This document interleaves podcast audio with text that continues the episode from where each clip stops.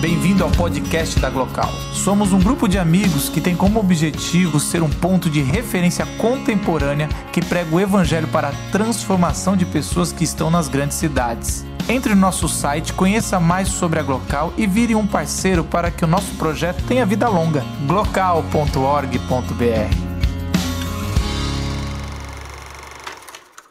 Boa noite. É, primeiro, eu gostaria de agradecer o convite do Elias. É, ele já me apresentou, então eu venho de uma formação de artes cênicas. Uh, e foi através da arte que eu. Obrigada. Através da arte que eu conheci o CAPS. Uh, logo quando eu estava na faculdade, eu acabei me reunindo com algumas outras pessoas da, da faculdade também, ou que estavam fazendo algum projeto com a gente, que tinham esse interesse de estudar essa mistura da arte, da loucura e do teatro, principalmente.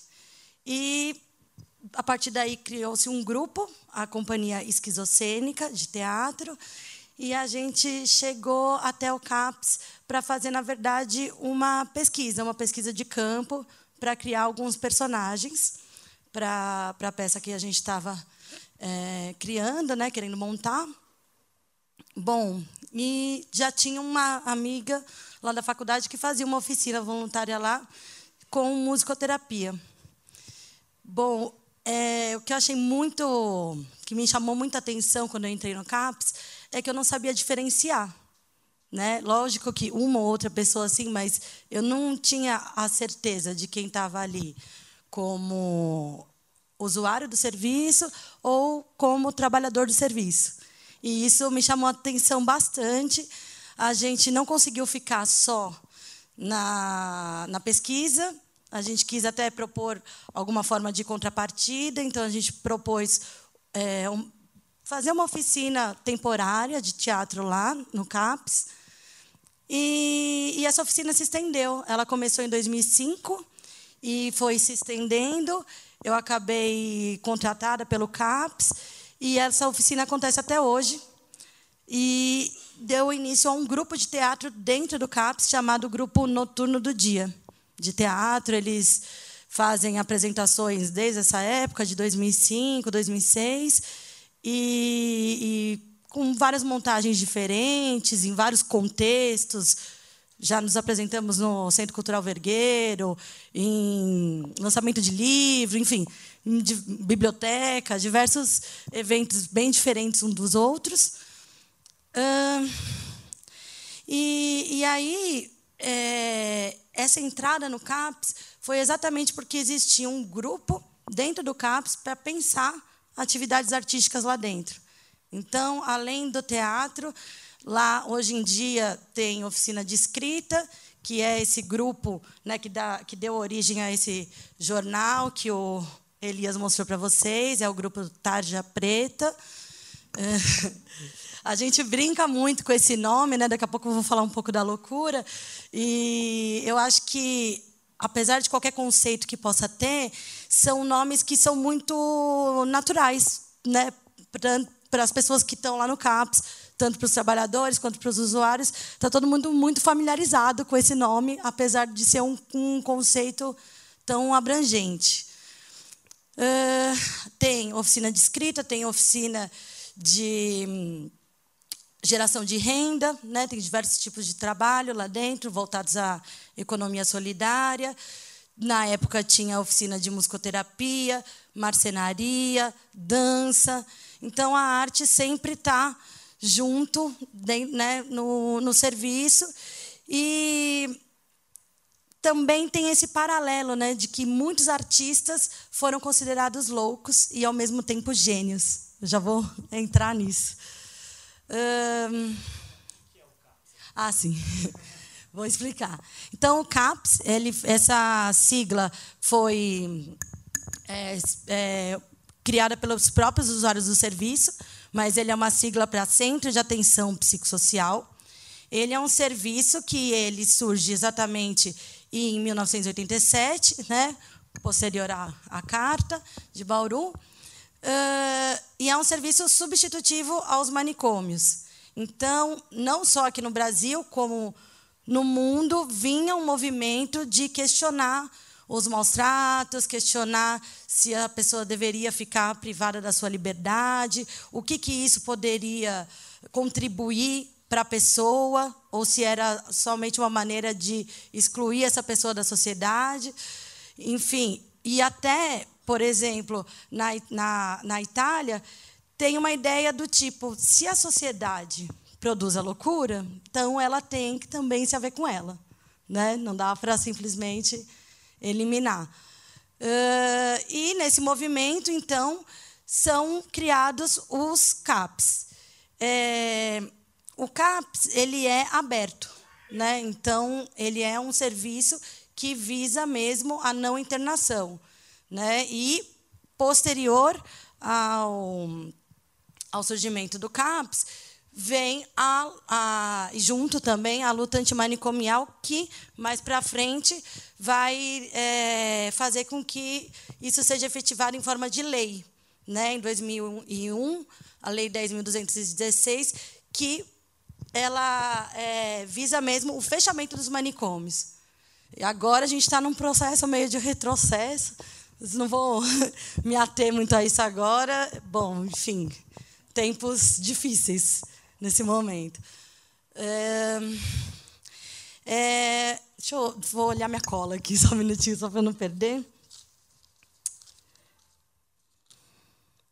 Assim, só para fechar essa questão do CAPS, o que eu vejo assim de mais interessante no serviço é que, primeiro, né, é, ele descentraliza o saber apenas no médico e o tratamento apenas na medicação, né, para vários saberes. Então, todos os CAPs de São Paulo e do Brasil, é importante dizer, né? A partir do momento que, em 1987, é fundado o primeiro CAPES, que é exatamente o, onde eu trabalho, o CAPES Itapeva, né? Ele foi apelidado de CAPES Itapeva porque fica ali próximo do MASP, na Rua Itapeva, mas ele se chama Professor Luiz da Rocha Cerqueira.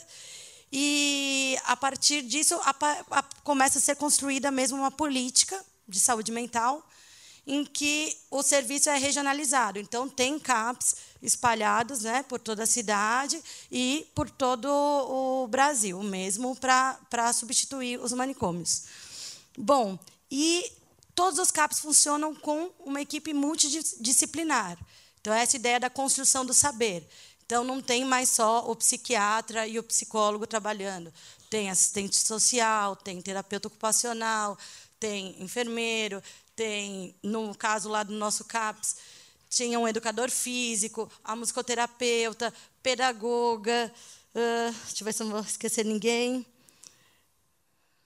os técnicos em enfermagem, a parte administrativa que, apesar de cuidar principalmente da parte administrativa, está sempre é, em contato com tudo que está acontecendo lá e muito uh, misturada com o trabalho, né, com o trabalho clínico. Uh, o projeto singular, então, a partir do momento que esse serviço passa a vigorar, não é tão entendido como ah, a pessoa tem uma, uma patologia, um transtorno, um sofrimento, e para cada caixinha a gente vai usar aquela, aquele remédio ou aquele processo. Né? Então, é, é entendido que cada um é único. Né? Então, cada um precisa de um projeto singular de tratamento. Uh, bom, e, e, a questão da horizontalidade, né? Então, esse saber que é constituído de forma multidisciplinar também passa pelo usuário. Né? Então, o projeto ele é pensado junto com o usuário e, e cada vez mais ele vai tomando.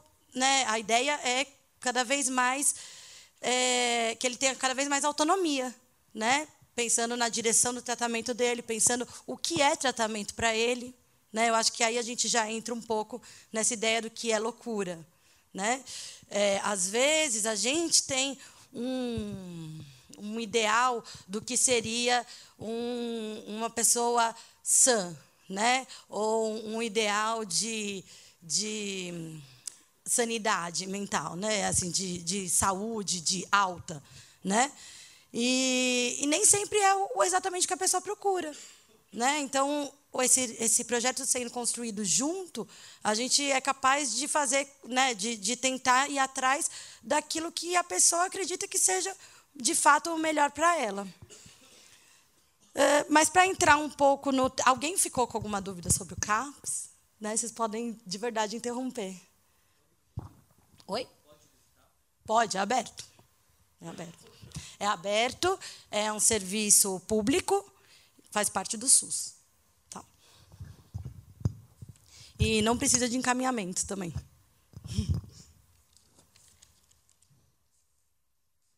Bom, é, logo no começo, né, quando Elias foi perguntando para as pessoas o que, que, né, o que, que era loucura, enfim, é, eu vejo que, que aparece bem o que o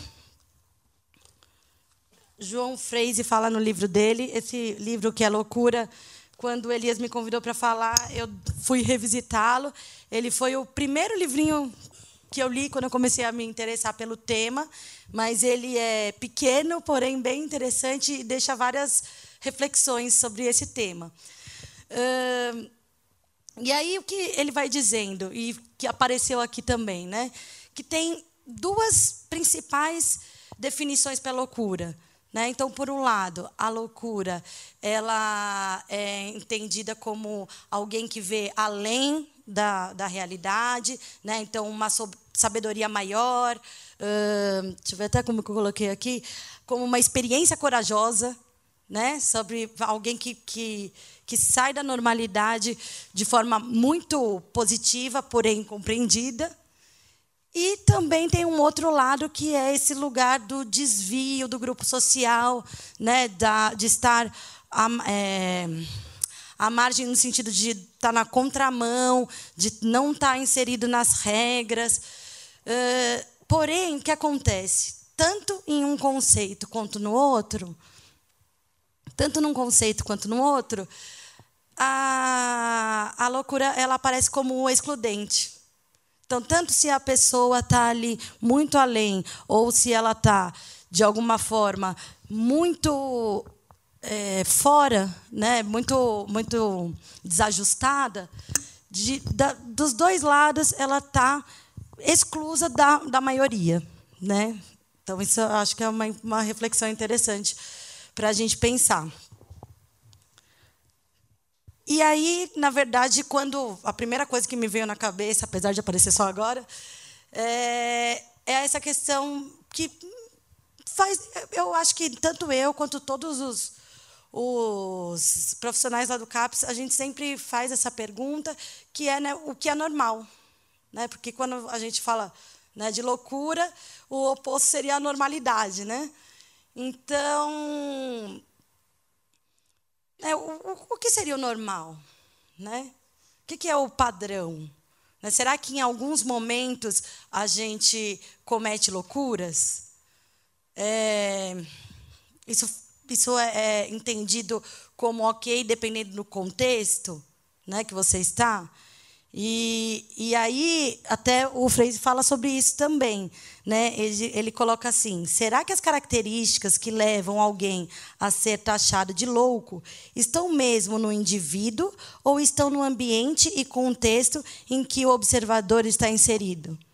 Então, aí também tem um paralelo da loucura com a cultura. Né? Provavelmente, posso ter algum comportamento aqui que, se eu tiver em outro país, eles vão me taxar como louco ou uma ou, como louca, ou uma vestimenta, ou enfim, né, hábitos que depende um pouco ali da onde você está inserido para ser entendido como loucura ou não. Né? E pensando nisso, então, eu, é, eu entendo bastante a loucura como algo que é, que é uma diferença. Né? A gente vê algo que é diferente, que causam estranhamento, que a gente não consegue entender direito ali o que está acontecendo. Muitas vezes, o que é, causa estranhamento e é diferente também pode causar medo. Né? E aí, a partir daí, fica esse, esse conceito de loucura que muitas vezes é tabu, Uh, né, é, eu acho que fica mesmo que na fantasia. Né? Eu vejo o, o Capcitapévia, não sei se alguém já chegou a passar em frente. Ele fica num casarão bem antigo, de esquina. Ele tem uma parte grande, aberta, e as pessoas passam lá e olham. E, e já o Tarja Preta mesmo, uma época, ele entrevistou as pessoas ao redor que foi muito interessante, perguntando as pessoas que estão lá sempre, a pessoa que vende a Zona Azul, a pessoa que está na banca de jornal da esquina, enfim, e perguntando se a pessoa sabia o que, que acontecia lá, qual que era a dúvida que ela tinha, né, a curiosidade, e as respostas foram muito interessantes. Então, assim, há anos estão convivendo um ao lado do outro e tem toda uma fantasia em torno né, do, do da, da loucura. Eu acho que essa também é uma, uma luta da é, é uma frente, né, da luta antimanicomial e também dos CAPs e também dos usuários e também dos familiares, enfim, de informar as pessoas, né, de, de tirar um pouco esse rótulo de que é, o louco é mau ou que é perigoso e principalmente que precisa ser afastado uh, da sociedade. É... Arthur, ele foi um, um artista, também escritor, também ator, e também ficou por um tempo dentro de um hospital psiquiátrico. Então, ele tem muitos escritos interessantes, inclusive uma carta aos donos dos manicômios, mas eu não, não vou ler ela agora. É, mas ele diz assim: com efeito, crer numa loucura localizada no indivíduo e emprestar ao louco uma vestimenta que o transfigura em monstro, não só tende a retirar-lhe o estatuto de humanidade, como também a nos fazer esquecer que algo se diz através da loucura. Eu achei que valia a pena né, dizer isso. E o fechamento, o fechamento do livro, que também acho bastante reflexivo sobre isso. Numa sociedade que tem horror ao diferente, que reprime a diversidade do real, a, a uniformidade da ordem racional científica, que funciona pelo princípio da equivalência abstrata entre seres que não têm denominador comum. A loucura é uma ameaça sempre presente o que a história da loucura nos, re, nos revela, pondo em questão toda a cultura ocidental moderna, é que o louco é excluído porque insiste no direito à singularidade e, portanto, à interioridade. E, com efeito, se a loucura é nesse mundo patologia ou anormalidade, é porque a coexistência de seres diferenciados se tornou uma impossibilidade. Eu, eu separei também uma frase que eu gosto bastante, da Nise da Silveira, que né, foi uma das precursoras desse trabalho é, da arte com a saúde mental, no sentido de pensar na arte como um caminho para para um possível entendimento ou uma, uma, possível expressão daquilo que às vezes está aprisionado né, e, e angustiando. Uh, deixa eu ver onde que está isso. Assim.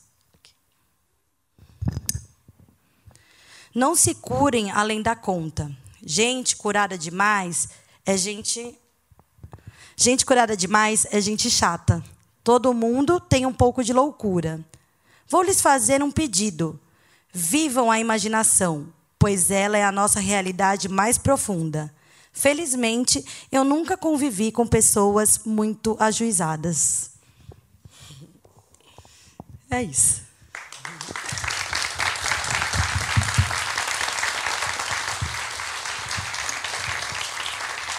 A gente não estava falando para encerrar, não. Tá fantástico, tá no tempo, perfeito. Ah, tá. Achei muito forte a frase que você falou. O louco é aquele que insiste no caminho da singularidade. Uhum. Tocou, faz muito sentido. Eu queria fazer uma coisa inédita aqui, abrir para perguntas, assim, geral. Já estava.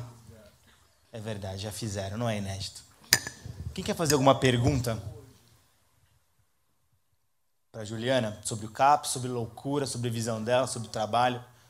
ou uma consulta grátis. Se quiser Não. falar sua loucura também, aproveitar para. Aproveita. Pra... Olha aí. Conta algum caos. Ah, tá. Contar algum caos. Tá, foi, foi, deixa eu pensar aqui, são muitos. Bom.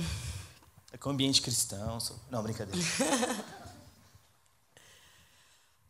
Olha, é, eu acho que o, o, que eu posso falar assim que é mais marcante para mim, não sei bem se é um caos, né?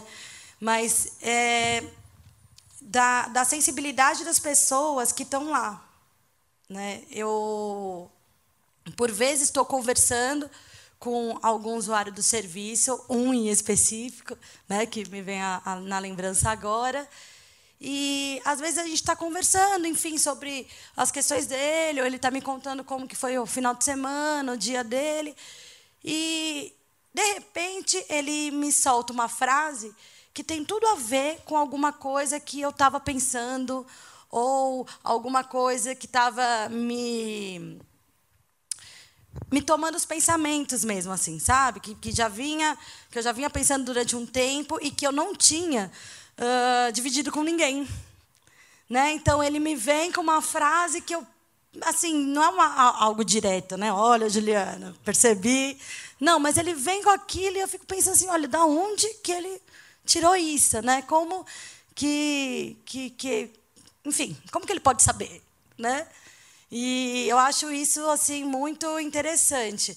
Sempre é, isso não aconteceu só uma vez, né? Já aconteceu algumas vezes. Sempre que acontece, eu fico bastante encantada, né, por esse universo que, na minha opinião, por mais que já tenham muitos estudos sobre isso, é, é isso, né? Não é algo fechado, senão não seria aqui tema, né, para a gente debater também, conversar, refletir.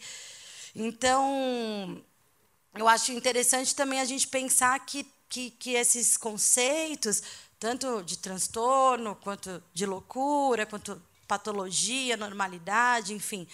É, esses conceitos eles estão sempre em movimento, né? Estão sempre sendo reconstruídos.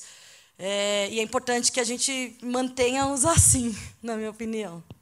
Sim, eu também tenho uma pergunta. A gente até falou rapidinho disso. O termo louco ou louca lá no CAPS é algo pejorativo ou tudo bem? Como então, é que é? Então, olha, agora, agora eu lembrei de um caos. Ele é rápido, mas é um caos, de verdade tem tudo a ver com isso. Uh, eu acho que, que é, como eu falei no começo, assim, ele, esse termo, ele ele pode ser entendido como pejorativo, não é o termo que a gente usa, né? Ali quando, enfim, não, a gente não costuma usar esse termo. Porém, é um termo que está todo mundo familiarizado, que a gente brinca com isso.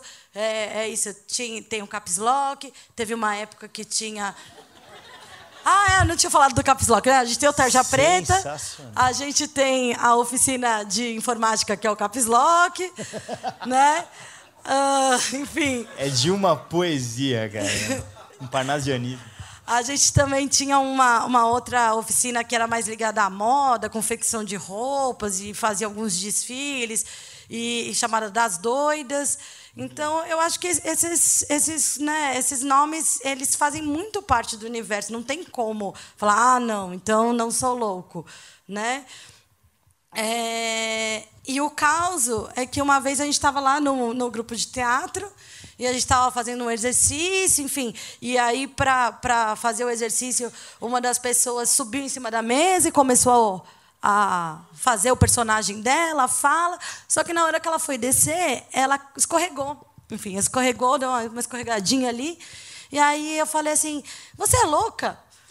Porque, enfim, ela ia se machucar, não, não se machucou, mas enfim, saiu, né? E aí ela falou: Sou. né? Então, é, mais um caos, assim, de, acho que responde, né? Ah, topou ali na, na esportiva. É, estão surgindo outras agora, dúvidas no ponto aqui. Não, brincadeira. Eu, eu sentindo o Serginho Groisman aqui. Mas, de fato, é, acho que tem muita coisa para a gente falar ainda. E é o seguinte,